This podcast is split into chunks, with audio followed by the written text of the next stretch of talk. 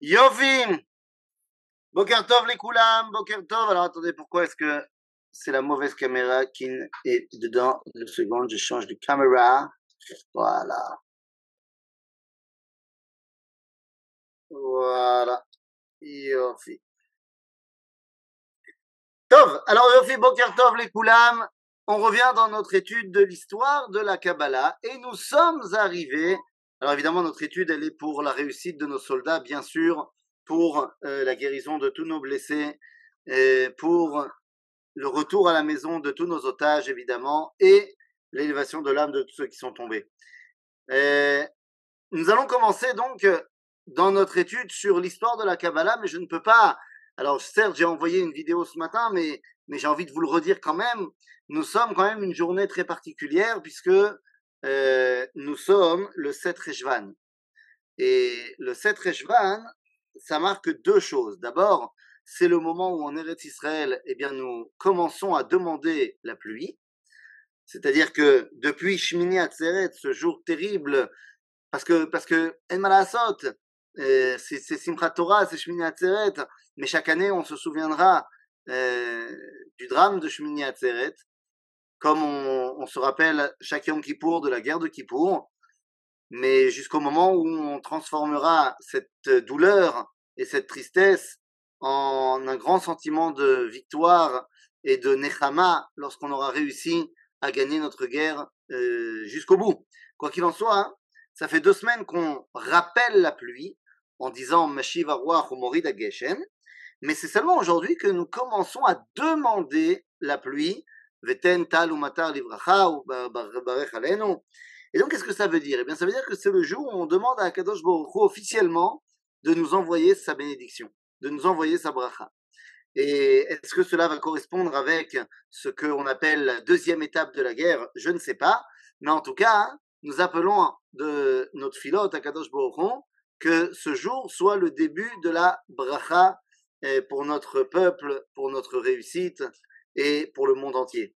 Mais il y a une deuxième chose, une deuxième chose qui est maintenant euh, directement liée au 7 Rejvan. Alors c'est assez récent, puisque euh, ça a été voté seulement en 2016 par la Knesset. Le jour du 7 Rejvan, depuis maintenant 6 ans, 7 euh, ans, c'est Yom à Aliyah. Le jour de l'Aliyah. Qu'est-ce que ça veut dire? Ben, C'est dans la loi. C'est dans la loi que le 7 Rejvan, eh bien, on doit, dans les, euh, dans les écoles et ainsi de suite, parler de l'Alia et de l'importance de l'Alia dans l'État d'Israël. Alors, vous allez me dire, pourquoi le 7 Rejvan? Eh bien, au départ, ils voulaient mettre cette loi-là le 10 Nissan, puisque c'est le jour où nous sommes rentrés en Israël avec Yoshua. Mais finalement, ils ont dit, oui, mais le 10 Nissan, les écoles sont déjà en vacances à cause de Pessah, et donc, ben, on ne pourra pas en parler aux élèves. Donc, ils ont choisi la date du 7 Sivan, du 7 Rejvan, c'est ça? Un, pour la bracha, que représente l'Alia, et deux, pour la proximité de cette date avec la paracha de Lech Lecha, qui est le premier commandement d'Alia que Dieu va donner à Abraham. En d'autres termes, nous sommes aujourd'hui dans le jour où nous appelons la bracha d'Akadosh Baruch et peut-être que cette bracha eh bien, va s'associer avec le retour en Israël de tous les juifs qui sont encore en France ou ailleurs euh, et qui n'ont pas encore pris la décision de venir. Qui sait? Après la guerre des six jours, il y a eu une énorme euh, vague d'Alia, euh, car les Juifs ont compris que leur destin devait se relier à la terre d'Israël. Eh bien, après la guerre que nous allons gagner maintenant, Oulaï, Oulaï, les Juifs du monde entier vont comprendre qu'il est temps euh, ben, de revenir à la maison. Le Seider, Tov. Alors maintenant qu'on a dit ça, hop, hein, moi, fausse manip. Maintenant qu'on a dit ça, eh bien, on peut revenir dans notre étude sur l'histoire de la Kabbalah. Et nous avons, euh, nous sommes arrêtés la semaine dernière avec la personnalité de Rabbi Nachman de Breslav. Et Rabbi Nachman de Breslav, donc on est sur la fin du XVIIIe siècle et le début du XIXe siècle. Et nous sommes dans cette période-là. Nous sommes dans les années 1780 jusqu'à 1810-15. C'est notre période aujourd'hui et nous allons nous replonger aujourd'hui dans la chassidoute. Alors, je vous rappelle qu'il y a de cela quelque temps, on avait fait notre première immersion dans la chassidoute. Alors, c'était déjà avant la pause estivale, on avait parlé du Baal Shem Tov et du Maguid de Mezerich. Ensuite, le cours de reprise avant la guerre, eh bien, nous avions parlé de la lignée des élèves du Baal Shem Tov et du Maguid de Mezerich, donc les grands fondateurs de, des mouvements chassidiques, comme Rabbi Elimelech de Lijans, comme euh, Rabbi Susha de Anipoli, Rabbi Levi Yitzhak de Berditchev, Rabbi Shneur Zalman de Ladi, Rabbi Aaron Agadol Mikarlin. On avait parlé de tous ces gens-là. Aujourd'hui, nous arrivons à la deuxième et troisième génération de la chassidut. Pourquoi est-ce que c'est une génération charnière? Eh bien parce que la chassidoute va doubler de volume à ce moment-là. C'est-à-dire doubler de volume et dans le nombre de participants, de, gens qui se revendiquent chassidim, mais également dans le nombre de chassidouyot. Tout d'un coup, il y a une explosion des chassidouyot et c'est à cette époque-là que vont se créer plus ou moins toutes les cours chassidiques que nous connaissons aujourd'hui. Ok? Il faudra juste attendre encore euh, une trentaine d'années pour voir apparaître la chassidoute de Gour, euh, donc on n'en parlera pas tout de suite. Mais bon, donc aujourd'hui, j'aimerais nous amener en immersion dans euh, cette époque, cette époque donc de la fin du XVIIIe siècle, début XIXe siècle. Et on va commencer par un bonhomme qui s'appelle Rabbi Menachem Mendel de Lubavitch, mais qui n'a rien à voir avec le Rabbi de Lubavitch. Ah ben non, parce que le Rabbi de Lubavitch, c'est le XXe siècle. Donc on n'y est pas du tout encore. Non, là je parle du troisième rabbi de Chabad. Alors il ne vint pas faire une nouvelle cour chassidique, puisque Chabad a déjà commencé avec le grand-père, c'est-à-dire deux générations avant, avec Rabbi Shneor Zalman de Liadi, mais ensuite, il va avoir le gendre qui va prendre la succession à Admour, à Emtsaï, pour finalement arriver au troisième rabbi de Chabad qui s'appelle Rabbi Menachem Mendel de Lubavitch. Et ce Rabbi Menachem Mendel, euh, qu'on appelle par le nom de son livre Tzemach Tzedek, il va écrire deux livres très importants, un Tzemach Tzedek et l'autre Derech Mitzvotecha. Dans le Tzemach Tzedek, il dévoile son, sa réflexion chassidique, mais dans le livre Derech Mitzvotecha, qui est un livre très important, puisqu'il va reprendre, comme le Rambam, qui avait fait le Sefer à Mitzvot, le livre des commandements, où il avait passé en revue les 613 mitzvot, eh bien le Tzemach Tzedek va prendre le livre du Rambam, mais expliquer les mitzvot avec une vision chassidique. Donc donner une explication al chassidut des mitzvot. Donc c'est un livre fondamental si on veut comprendre un tout petit peu ce qu'est euh, la pensée de la chassidoute au niveau de la Torah. Pas seulement au niveau de la Marshava, mais au niveau de la Torah. Quelle est l'explication chassidique de chacune des mitzvot? Est-ce que le livre Der Mitzvotecha est un livre qu'on doit étudier en premier si on veut comprendre le pshat, le sens simple des mitzvot? Bien sûr que non. C'est-à-dire que d'abord tu dois étudier le Rambam, ensuite tu dois étudier le Sefer Achinour, mais si tu veux comprendre quelle est l'explication chassidique des mitzvot, eh bien le livre d'Erech Mitzvotecha est fondamental. Et dans l'introduction de ce livre, nous dit le Tzemar Tzedek qu'il y a une notion fondamentale dans le judaïsme. Quand je dis fondamentale, c'est pour de vrai. C'est une notion qui ne prête pas à confusion dans son importance. On ne peut pas faire sans. Quelle est cette notion-là? Eh bien, elle s'appelle, Rabotai, la Bechira Achofshit le libre arbitre. D'après le Tzemar Tzedek, et ça va être l'un des principes fondateurs euh, du judaïsme, mais il était temps que quelqu'un le dise clairement, eh bien d'après le Tzemar Tzedek, le libre arbitre, c'est pour de vrai. À tel point que lorsque on lui posera la question Dieu peut-il créer une pierre qu'il ne peut pas soulever? Et vous comprenez tout de suite le paradoxe de la question. Parce que si tu me dis oui, la question c'est est-ce que Dieu peut créer une pierre qu'il ne peut pas soulever? Si tu me réponds oui, alors je te dis ah, donc il ne peut pas la soulever. Donc tu limites la force de Dieu. Alors tu dis ah non, non, alors non, il peut pas. Ah, donc il y a un truc que Dieu ne peut pas faire. Eh non, non, non, il peut, mais. Et donc les gens ils répondent non, Dieu il peut créer une pierre qui peut soulever. non, mais c'est pas ça la question. Et donc le Tzemar Tzedek avait répondu, non seulement il peut, mais il l'a fait lorsqu'il a créé le libre arbitre. Le libre arbitre est donc une pierre que Dieu ne peut pas soulever. Maintenant, pourquoi ce n'est pas dérangeant? Parce que le Tzemar Tzedek ne dit pas que Dieu ne peut pas soulever la pierre parce que c'est hors de sa portée, mais parce que Dieu ne veut pas soulever la pierre. C'est-à-dire qu'il a fait un choix de laisser le libre arbitre. Et tant que ce choix est fait, eh bien le libre arbitre est pour de vrai. Et ça, c'est une dimension fondamentale si on veut comprendre euh, quelle est notre place dans le monde. Le libre arbitre est là. C'est pour nous responsabiliser. Ce qui veut dire que lorsqu'il y a des terroristes du Hamas qui vont faire ce qu'ils vont faire il y a deux semaines, c'est leur responsabilité. J'entends de plus en plus de gens qui disent non mais pourquoi Dieu nous a fait ça? Dieu ne nous a pas fait ça. Les gens du Hamas nous ont fait ça. Les terroristes nous ont fait ça. Ah, mais quoi Tu veux dire que la main de Dieu n'est pas présente partout? La main de Dieu est présente partout, bien sûr, et je ne comprends pas euh, la Hanaga, le, le dévoilement divin, dans chacune des choses qu'il fait. Je ne suis pas prophète. Mais la responsabilité du mal incombe à ceux qui font le mal. Si Dieu avait voulu faire tomber euh, une pluie de météorites sur les 1400 juifs qui sont décédés, alors on aurait dit c'est Dieu qui a fait ça et on ne comprend pas pourquoi. Mais là, il s'agit d'hommes qui avaient le libre arbitre et qui ont décidé de faire le mal. Et c'est pour cette raison que nous sortons en guerre contre eux et nous les, voulons les éradiquer jusqu'au dernier.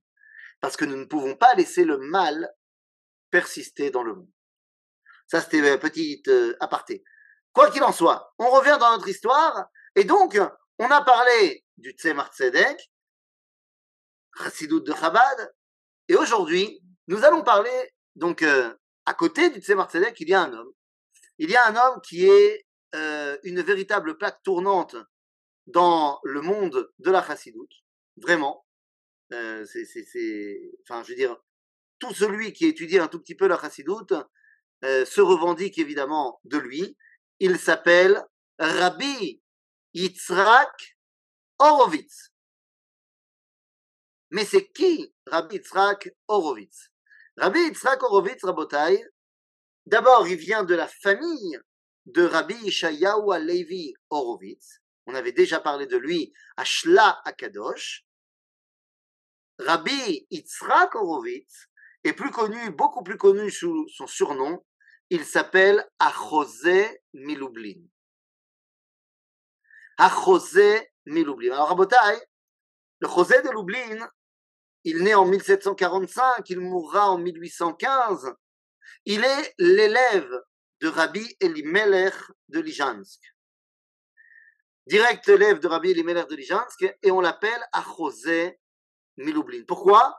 Eh bien, parce que de témoignages de toutes les personnes qui ont vécu à côté de lui, eh bien, il avait cette capacité de lire à l'intérieur de toi de voir à l'intérieur de toi.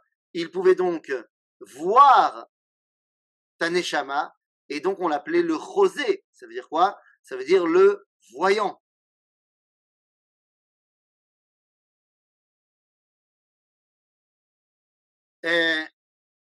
il y a une agada. Il y a une agada que le jour de Simchat Torah 1814, le José de l'oubli est tombé de la fenêtre de sa maison et il en est mort. C'est-à-dire que euh, il en est mort, pas tout de suite. Il est tombé de la fenêtre. Euh, ensuite, il a été paralysé et après neuf mois de, combat euh, contre la douleur, eh bien, à Tisha il meurt. D'après les chassidim, eh bien, la version chassidique, c'est que il était au bord de sa fenêtre en train de se battre contre les forces de la Touma pour amener la Géoula. Ça, c'est la version chassidique de comment il est tombé de la fenêtre. La version des mitnagdim, donc vous imaginez, vous voyez euh, la chose venir, pour les mitnagdim, c'était Simchat Torah, il a bu et il, est, il était ivre et c'est pour ça qu'il est tombé de la fenêtre. Vous voyez qu'on est quand même sur deux choses complètement opposées, quand même pas mal. on ne sait pas. On ne peut pas savoir, évidemment. personne n'était présent à ce moment-là véritablement pour savoir pourquoi il est tombé de la fenêtre. Mais le fait est que le José de Lublin va avoir une chita, va avoir une idéologie dans la, transmission de la Torah, qui est une idéologie qui va faire force de loi, pas seulement dans le monde de la chassidoute, mais qui va même aujourd'hui se propager dans le monde qui était censé être anti-chassidique. Et c'est quoi cette chita?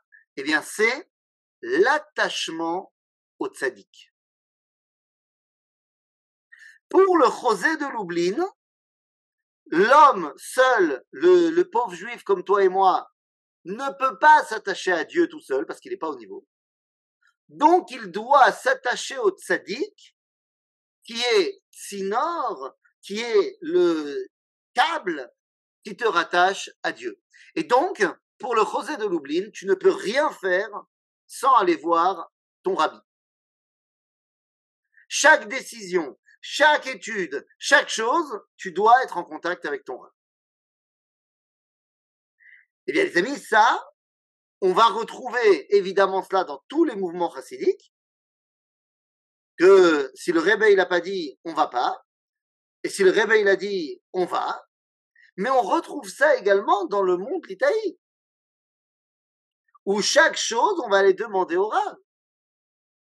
Et si vous me demandez à moi ce que j'en pense, je suis d'accord. Eh oui, j'ai vu Zachary qui a fait comme ça. Mais je vais vous expliquer quel est mon point de vue que j'ai reçu de mon maître, le Rav Cherki. Et donc, si vous n'êtes pas d'accord avec ce que je dis, eh bien, dans 40 minutes, vous pouvez dire au Rav Cherki, euh, je suis pas d'accord avec votre chita. Donc comme ça, je renvoie la balle. C'est très bien. Mais quelle est la chita? Le Rav Cherki nous avait expliqué que, évidemment, quand il s'agit d'une question de halakha, la question ne se pose pas. Euh, bien sûr que si tu as une question de halakha, tu vas voir ton Rav. C'est pas shoot. Ça, c'est même pas une question. Mais la question se pose lorsque tu as une question genre euh, dans quelle école mettre ma fille? Cest donc si tu poses une question à laquelle tu il y en a qui vont dire c'est pas une question qu'on pose à un rabbin enfin chez les chassidim, on pose la question au rabbin parce que le rabbin va nous dire dans quelle école il faut mettre ta fille et tu iras dans cette école-là. Dans le monde l'Itaï, on va retrouver ça aussi.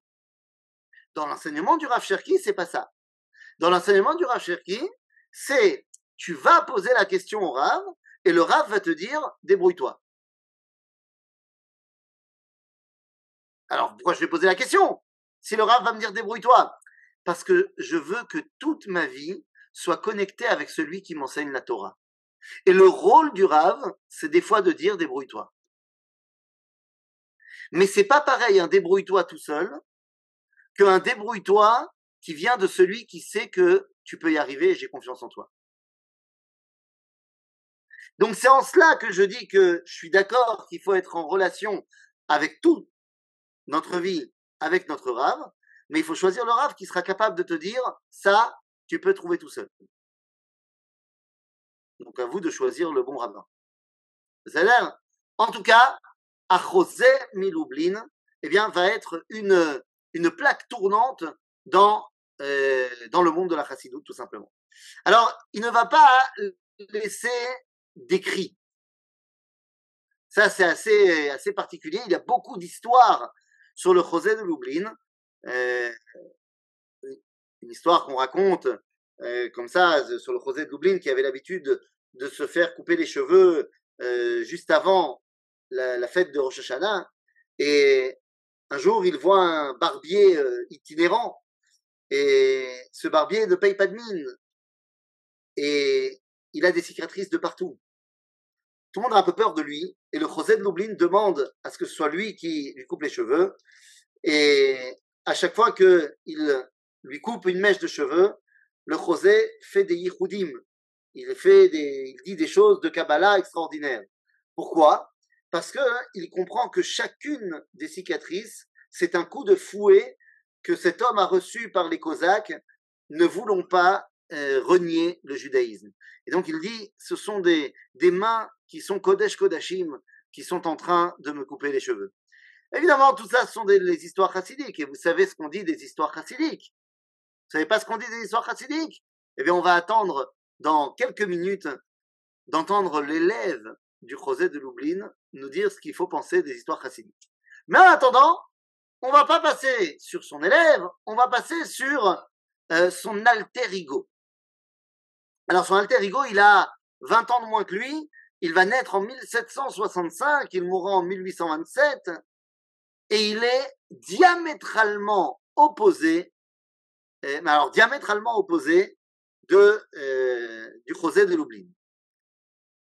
Alors, de, qui on parle Eh bien, on va parler tout simplement, d'un monsieur qui s'appelle Rabbi Yaakov Yitzhak Rabinovich. Rabbi Yaakov Yitzhak Rabinovich, et je le mets avec son élève, parce qu'on ne peut pas les dissocier l'un de l'autre. Son élève s'appelle Rabbi Simcha Bunem. C'est-à-dire donc Rabbi Yaakov Yitzhak Rabinovich et Rabbi Simcha Bunem. Alors, qui sont ces deux personnages, Rabotai Qui sont ces gens-là? Eh bien, ces gens-là ne sont autres que les rabbins qui ont créé la chassidoute de Psichra. Alors là, je vois des sourcils se relever. Je dis, mais c'est qui la chassidoute de Psichra Moi, je ne connais pas. Ah, la chassidoute de Psichra, c'est Rabbi Yaakov Yitzhak Mipsichra, c'est celui qu'on appelle Ayehudi Akadosh Mipsichra. Et Rabbi Simcha Bounem, on l'appelle le successeur du Yehudi Akadosh. Mais c'est quoi leur chita à eux? Eh bien, c'est la diamétrale opposée du José de l'oubli. L'un va se rattacher au Maguide de Mézerich, c'est-à-dire l'attachement au tzaddik la création d'une euh, d'une dynastie chassidique, alors que l'autre, on pourra beaucoup plus le rattacher, Reb Simcha et Rabbi Yaakov Yitzhak, à Yehudi Akadosh, du Baal Shem Tov directement. Pourquoi? Eh bien parce que toute la chita de Chassidut Psisra, c'est de venir dire Kol Yehudi Kadosh. Et tu n'as pas besoin du rabbi pour te rattacher euh, à Dieu. Pas besoin. Zéro. Ata kadosh. Et ça, c'est une révolution. C'est véritablement une révolution. Pourquoi c'est une révolution? Parce que dans le monde juif, jusqu'à maintenant, il faut bien comprendre que Rabbi Simcha Bounem, qui va avoir beaucoup plus d'influence en termes de nombre que le Yehudi Akadosh, c'est lui qui va faire en sorte qu'il y a un nombre innombrable de chassidim qui se rattachent à lui. Pourquoi? Parce qu'il faut comprendre que jusqu'à maintenant, si t'as pas d'argent, ou alors si t'es pas avec un QI de, de, 150, tu étudies pas la Torah et t'es pas considéré. On peut se la jouer autant qu'on veut, dans les faits, c'est ce qui se passe. Parce que si tu n'as pas beaucoup d'argent pour pouvoir aller étudier la Torah loin de chez toi, et qu'il y a quelqu'un d'autre qui va subvenir aux besoins de ta famille, ben tu vas pas étudier la Torah. Et à la limite, on va pouvoir te financer pour que tu ailles étudier si on pense que tu es un mec qui est volcou. Mais dans la grande majorité des juifs en Europe de l'Est au XVIIIe siècle, les gens sont pauvres, les gens sont paysans, et vous allez me dire, non mais les juifs, ils ont toujours été érudits. Non, en Europe de l'Est, la majorité des gens, ils savent pas lire, ils savent pas écrire, ils sont des paysans, et ils ne sont pas du tout les gdolé olam, chacun d'entre eux. Et c'est pour ça que quand on parle, euh, ouais, mais la chassidoute à l'époque, c'était des milliers de personnes, que les choses soient bien claires, dans la première génération des chassidim, s'il y a dix pelés et trois tondus qui sont à côté de chaque rabbi, c'est beaucoup. Mais la chassidoute va prendre un essor énorme sous l'impulsion de Reb Simcha parce qu'il vient te dire, mais t'as pas compris, il faut simplement que tu te rattaches à ta neshama. Parce que chaque juif est kadosh, et il a la possibilité de s'attacher à Dieu, même s'il ne connaît pas la Torah. Fais confiance à ta Neshama. Pas shoot. Et ça, les amis, ça parle. Alors évidemment, vous comprenez tout de suite quel est le danger de cela. Bien sûr. C'est-à-dire que si on comprend le danger de l'élitisme lituanien, on comprend tout de suite aussi quel est le danger de la chita de Repsim Prabounem. C'est de dire, ok, bah alors étudie pas, tu connais rien, mais euh, kadosh, kadosh, kadosh. On voit tout de suite la problématique que ça va créer, et ça a créé des gens qui pensent connaître le judaïsme, qui disent plein de choses au nom du judaïsme et qui sont dans l'erreur complète. Parce qu'ils connaissent pas. C'est-à-dire Et c'est tellement facile de manipuler des gens qui connaissent pas. Donc on voit tout de suite quel peut être le danger de cela. Et ça va donner énormément d'eau au moulin des mitnagdim. Reb Simcha c'est le pain béni des mitnagdim. Alors comment on fait pour dire non, non, Zebeseder Zeken Kadosh? Parce que lui, le fondateur, Reb Simcha lui, il est Talmid Racham. Ça, ça vient pas d'un, d'un, mec qui connaît rien, qui dirait, pour se, se sentir bien, bon, c'est pas grave, tu connais rien, mais t'es kadosh. Non, non, lui, il est Talmid Racham. Ou la Torah Kula. Mais il veut nous expliquer que si on veut s'attacher à Dieu, eh bien, le Sechel, ça passe après la Neshama.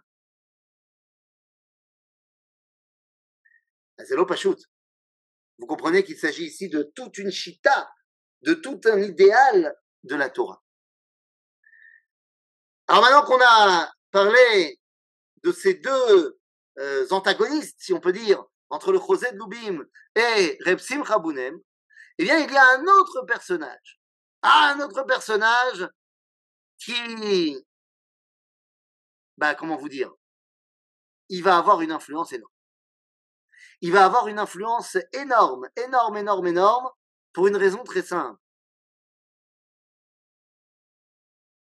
Il va être le premier à avoir dans sa façon d'enseigner la Torah, alors qu'on est chez les chassidim, eh bien, une, on va dire une, euh, comment dire, une, une euh, une, un, ah, le, mot, m'échappe. Euh, Dikdukim, c'est pointilleux, voilà. Il est extrêmement pointilleux sur le limoud. Et ça, on n'avait pas vu ça. On n'avait pas vu ça, à part peut-être chez le Hadmour Azaken, effectivement. Mais on avait expliqué à l'époque que Chabad, c'était à mettre de côté par rapport aux autres Hasiduyot.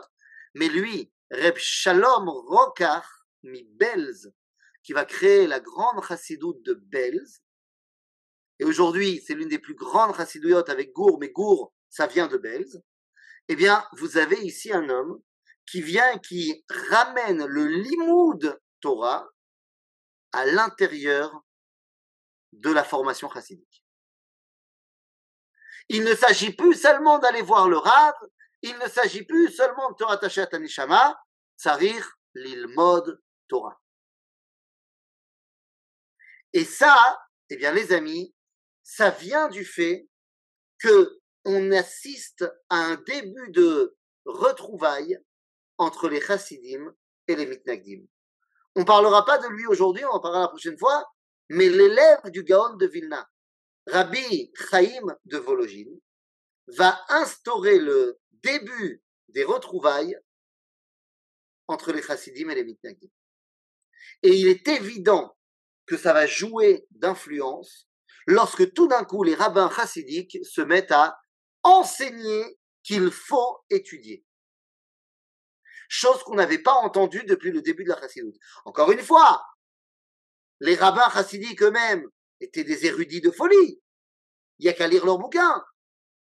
Mais on n'avait pas cette transmission que c'est ce qu'il faut faire. Ici, c'est pour la première fois, ça passe. Zéro.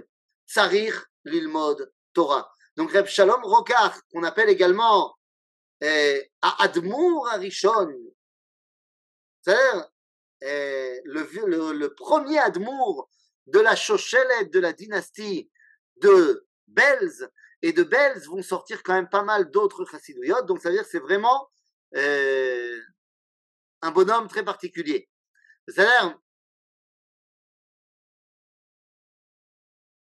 les chassidim de Belz vont être également très connus pour les nigunim. Alors, c'est pas les premiers à inventer des nigunim, hein, bien sûr que non, mais c'est eux qui vont être les premiers à inventer beaucoup de nigunim. Et une grande partie des nigunim chassidim qu'on connaît, ce sont des nigunim de Belz. Même si on ne le sait pas toujours. Donc c'est une Torah qui est extrêmement riche, extrêmement riche, même si, il faut le dire, le Admour Arishon, Reb Shalom Rokar, il ne va pas écrire, il ne va pas écrire de bouquins, l'Amrot, que tous ces livres, euh, que tous ces enseignements vont être retransmis par ses élèves, par son fils, et donc finalement, on va avoir euh, cinq livres qui vont être la Torah du Rabbi de Belz. C'est-à-dire euh, cinq livres qui vont s'appeler l'un Maharash, Moreinu Arav, Shalom Rokar. Il y a un autre livre qui va s'appeler Midbar Kadesh, ou alors un autre livre, Likute Imre Kodesh, Biure Achasidut, Ve Abinna Ve Aberacha, qui est euh, le livre le plus important de la Chassidoute de Benz. Donc, si vous voulez, on a ici, pour la première fois, une Chassidoute qui met un accent très important sur le limoud à Torah. Donc, on avait le José de Lublin, l'attachement au tzaddik, Reb Simcha l'attachement à la Neshama, t'as pas besoin du tzaddik, Rabbi Shalom Rokar, l'importance du limoud à Torah jusqu'à ce qu'arrive le balaganiste. Misa balaganiste. Un homme qui décide de tout chambouler. Un homme qui dit, moi, tu me laisses, tranquille. Euh, tout ce que tu croyais être le standard normal, moi, je m'en fiche. Euh, c'est un peu compliqué, cette histoire. Nahon c'est un peu compliqué, mais en malasot. On va parler d'un des piliers, des piliers mamash de la chassidoute, qui s'appelle Reb Naftali Tzvi Mirupshitz. Reb Naftali Tzvi Mirupshitz. Alors là, les amis, comment vous dire? Reb Naftali Tzvi Mirupshitz et son élève Rabbi Mordechai Yosef Leiner sont des gens qui te disent tout ce que tu croyais savoir. Je vais remettre en cause tout ce que tu sais pour que tu saches vraiment. Et il va écrire un livre fantastique qui s'appelle Zera Kodesh. Son élève écrira un autre livre fantastique aussi qui s'appelle Me Ashiloach. Et tous ces deux livres-là, ces deux rabbins-là, que ce soit Reb Naftali Tzvi Mirupshitz ou alors Rabbi Mordechai Yosef Leiner Baal Mea Sheloach, vont te dire, vont prendre toutes les soubiotes de la Torah et vont dire ce que tu croyais être évident, ça ne l'est pas, et ce que tu croyais être évidemment pas, ça l'est. Je vous donne un exemple. On va trouver par exemple dans le Mea Shiloach. Vous connaissez l'histoire de Zimri et de Pinchas? Pinchas, qui va tuer Zimri parce que il s'adonne à ce qu'il s'adonne avec Cosby, la prostituée en chef des Midianim. Mais dans la paracha donc de, euh, euh, de, de et Balak. Eh bien, alors qu'il paraît évident pour tout le monde que le good guy, c'est Pinchas, et que le méchant, c'est Zimri, nous dit le Baal Shiloach, je remets pas en cause Pinchas qui a voulu venger Dieu. Mais Zimri, il a raison. C'est quoi il a raison? Zimri, il vient proposer à Moshe une solution au problème existentiel.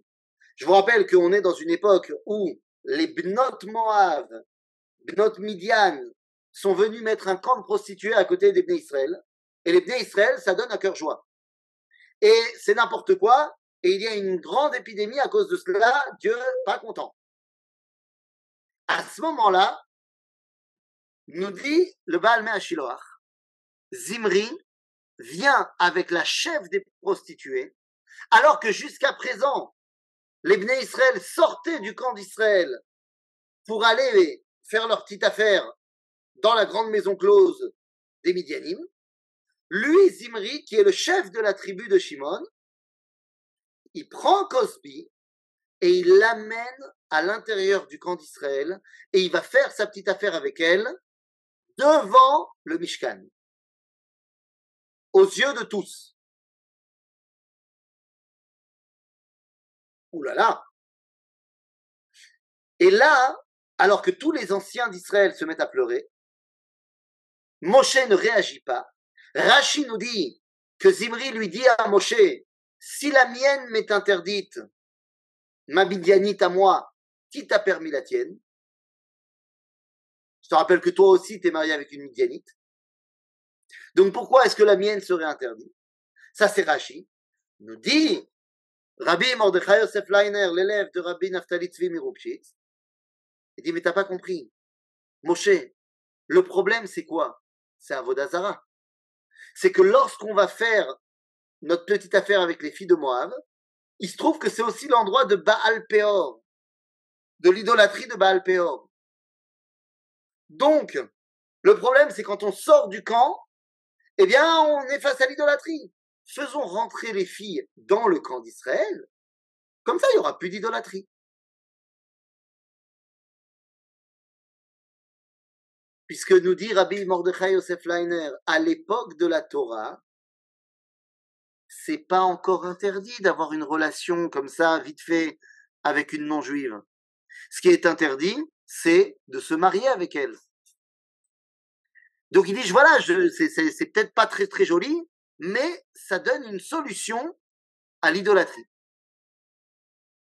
Alors, évidemment que ni Rabbi Naftali Tzvi ni Rabbi Mordechai Yosef Leiner pensent que c'est bien ce qu'il a fait Zimri. Mais ils viennent te dire, mais tu vois, il n'est pas complètement pourri le bonhomme. Il a envie de trouver une solution pour Ktushat Israël. Mais sa solution amène d'autres problèmes. Très bien, donc Pinchas est arrivé. Mais c'est une chita dans la Torah qui vient dire, ne, crois pas tout ce qui est une évidence. Remets en cause. Et ça, c'est une chita fantastique.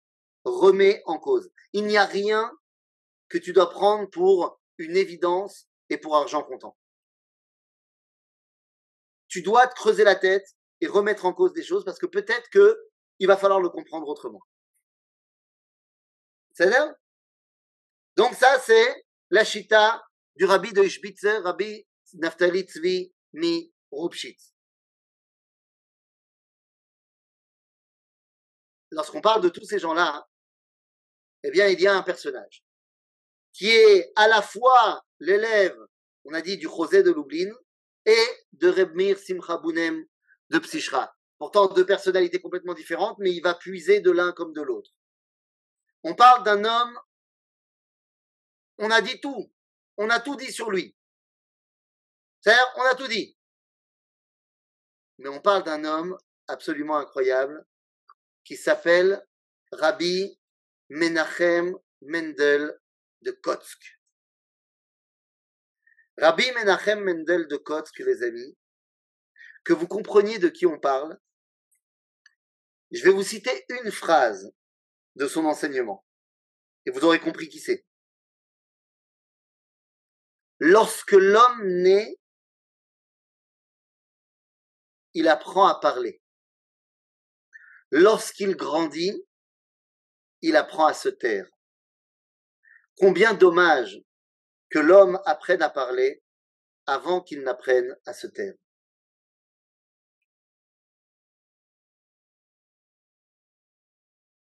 Voilà. C'est un homme qui dira également, celui qui dit un mensonge détruit le monde entier. À Kotzker. Rebbe de Kotzk c'est une droiture à toute épreuve. C'est une intransigeance dans la avodat Il n'y a pas à gauche, à droite. Ça, c'est le scale. À tel point que voyant que ses élèves n'arrivent pas à suivre son exemple, il décide de s'enfermer pendant les 20 dernières années de sa vie. C'est pas une blague, hein. Il s'enferme pour de vrai. Il s'enferme dans sa maison et il ne sort pas de sa maison pendant les 20, les 19 dernières années de sa vie. Parce que, ah, évidemment que c'est poussé à l'extrême, hein. Et évidemment qu'au final, personne ne se revendique d'être euh, le successeur du Kotzker. Et pourtant, dans tout le monde chassidique, on, on, dit qu'on a besoin d'un peu de Kotzk. Parce que sinon, ça part dans tous les sens. À Kotzker, c'est la droiture ultime. Et alors, si on parle de Rabbi Menachem Mendel de Kotzk, je ne peux pas ne pas vous raconter une anecdote personnelle puisqu'il nous reste quatre minutes avant les questions, je suis obligé de vous raconter l'anecdote. Il y a des années, je suis parti pour guider un groupe en Pologne. C'était, si je me souviens bien, l'école de Pavillon-sous-Bois, de l'Alliance de Pavillon-sous-Bois. C'était un grand groupe, il devait y avoir deux bus, donc on était parti à deux guides. Et notre avion à nous est arrivé à 10 heures du matin à Varsovie. Et l'avion des, jeunes de France devait arriver à 10 heures du soir. Il devait arriver plus tôt, mais il y a eu un bug et on a appris qu'ils arrivaient qu'à 10 heures du soir. Résultat des courses, on était là, on avait 12 heures euh, sur place. Donc on s'est dit, bon bah la journée est foutue, on peut aller à l'hôtel, on pose nos affaires et on se fait une journée hôtel. Mais finalement, on a décidé que non. On a mis nos valises dans la bagagerie de l'aéroport. On a été louer une voiture. Et on a été se balader. pas pour visiter la Pologne, mais pour aller dans les endroits où on n'ira pas avec des groupes. Et à un moment donné, on arrive dans la ville de Kotsk.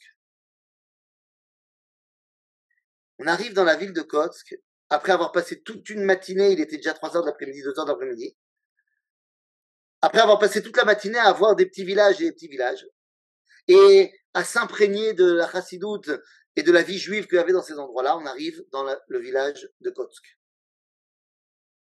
Bon, d'abord, quand tu arrives à Kotsk, tu as l'impression qu'ils ont découvert l'électricité il y a deux jours. C'est le petit village de Pologne. Il y a deux rues. Bon, j'exagère un petit peu, mais pas, beaucoup. On avait un petit livre qui s'appelait Les Juifs de Pologne. Et donc, dans ce petit livre, il y avait une photo de la maison de Rabbi Menachem Mendel de Kotsk. Maison reconnaissable entre toutes parce qu'elle était ronde. Donc, bah, on a fait les deux rues, et puis on est tombé sur la maison. Pour nous, il n'y avait rien d'autre à chercher. Dans notre bouquin, on voyait rien d'autre. Donc, on a été devant la maison et on est sorti de notre voiture. On a commencé à se prendre en photo devant la maison. C'était le mois de mai. Il faisait beau, voire même chaud. Et au moment où on se prend des photos comme ça, sort de la maison un Polonais, torse-poil, de 3 mètres sur 2. Et donc on se trouve nez à nez avec lui, il habite là, et il nous voit avec nos kipotes, nos tzitzit, et il essaye de communiquer avec nous et il nous dit Jodowski, genre Jews, vous êtes juifs? Comment Salomon, vous êtes juif? Eh bien, on lui répond euh, oui. Et là, il y a un blanc. Est-ce que ça va être le début d'une attaque antisémite? Est-ce qu'on doit se préparer à faire quelque chose? Il nous dit deux phrases en polonais. on maîtrise pas trop bien le polonais. On essaie de lui parler en anglais, il maîtrise pas du tout. Il nous regarde et il nous dit Tchadik Tchadik On a pensé qu'il voulait dire tzadik. Donc on lui a dit. Et à ce moment-là, il fait. Il rentre dans la maison. Il revient au bout de deux minutes avec un t-shirt et une casquette. Il sort de sa maison et il se met devant notre voiture. Et il nous fait OK. Il s'assoit à la place passager. Mon copain, il s'assoit pour conduire et il me dit, tu te mets derrière lui. Si jamais il fait un geste bizarre, tu le chopes par derrière et on monte dans la voiture.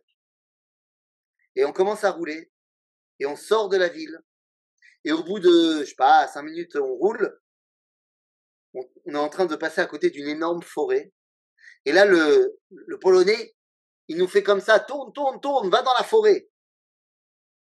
Il n'y a même pas de route. Et là, mon copain, il regarde, je dis, bah, vas-y, tourne. Et on tourne.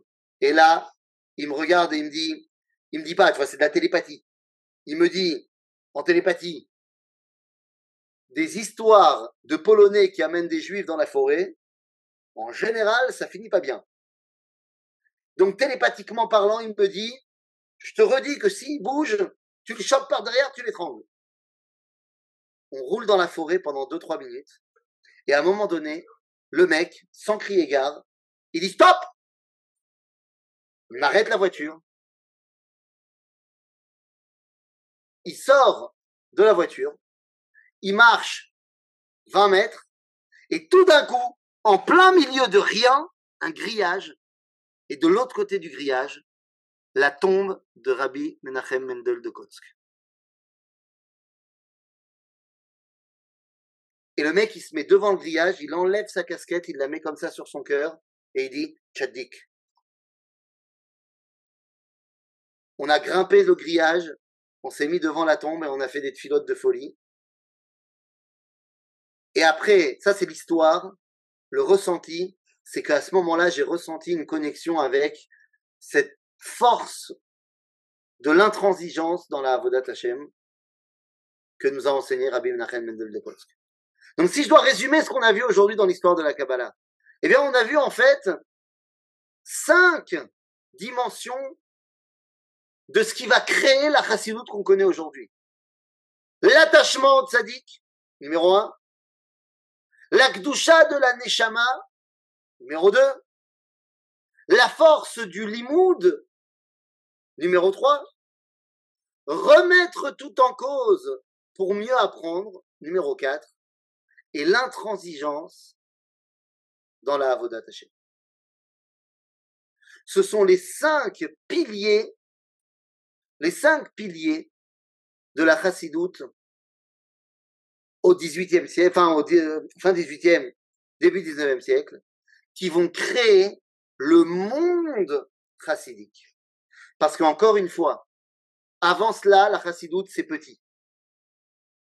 La, le boom démographique de la chassidoute, c'est ces cinq personnages et un sixième, mais que j'ai pas le temps d'évoquer aujourd'hui, qui est un tout petit peu plus tardif, qui est une génération plus tard, donc on se le garde, qui s'appelle Rabbi Israel Friedman Mirogine, mais ça, c'est encore une autre dimension qu'on verra à un autre moment, et je laisse la place pour les questions. À vous de jouer. Pouvez rallumer les micros. Il nous reste six minutes.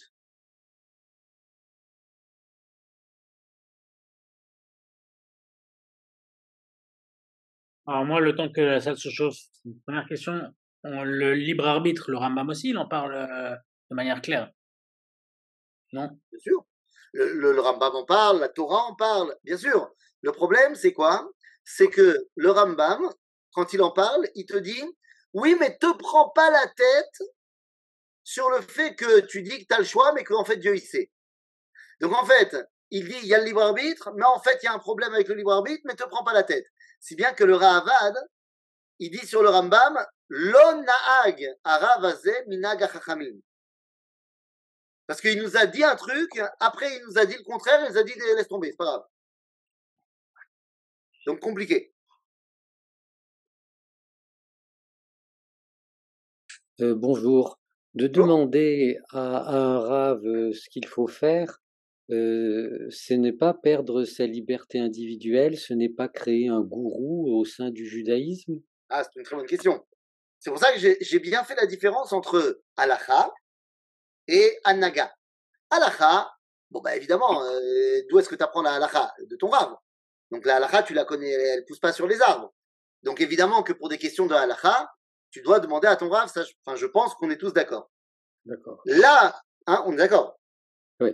Voilà. Entièrement. Maintenant, la question, elle se pose sur ce que j'ai dit tout à l'heure, quand je disais qu'il faut aller voir son rave pour chaque chose. Mais c'est pas pour lui demander parce qu'il va me dire quoi faire. J'ai dit, je suis pas dans l'idée comme dans le monde de la chassidoute où on dit, on va demander au rebbe, est-ce que le rebbe il dit, on fait? J'ai dit, il faut choisir le rabbin de telle sorte que tu sais que lorsque tu lui demandes ce genre de choses, il va te dire de te débrouiller. Donc en fait, c'est pas parce que tu vas, tu vas pas lui demander parce que tu veux, euh, tu, tu, te déresponsabilises et c'est lui qui te dit quoi faire. Mais tu veux que chaque décision de ta vie soit en connexion avec la Torah. Et celui qui te connecte à ta Torah, ben c'est ton rave. Je te donne un exemple très concret. Lorsque je me suis fiancé, le lendemain, j'ai été voir le Rav Cherki. Et je lui ai dit à Rav, je voudrais vous présenter ma fiancée. Je suis fiancé, voilà, euh, Mazal Tov, Mazal Tov, je voudrais vous présenter ma fiancée. Et le Rav m'a répondu, Lama. Je lui ai dit, bah, comment ça, Lama? Il dit, si tu veux mon avis sur ce que je pense d'elle, parce que je te connais, que je, la je vais lui parler un peu et je te donne mon avis, c'est trop tard. Tu l'as déjà demandé en mariage. Et si tu l'as déjà demandé en mariage, c'est que tu es sûr. Alors pourquoi tu me fais perdre mon temps? Je je savais pas quoi répondre. Et il m'a dit, bon, ben amène-la, on fera les chaïm. Ah, très bien. C'est un bon rabbin. Voilà, ah j'ai bien choisi. En fait, est-ce que le rabbin, est-ce que le rabbin est le miroir de l'âme de la, de la personne qui vient le voir et qui lui, renvoie, qui lui renvoie un reflet de ce qui est juste pour lui ou pour elle? Ça devrait, c'est ça qui devrait être. Mmh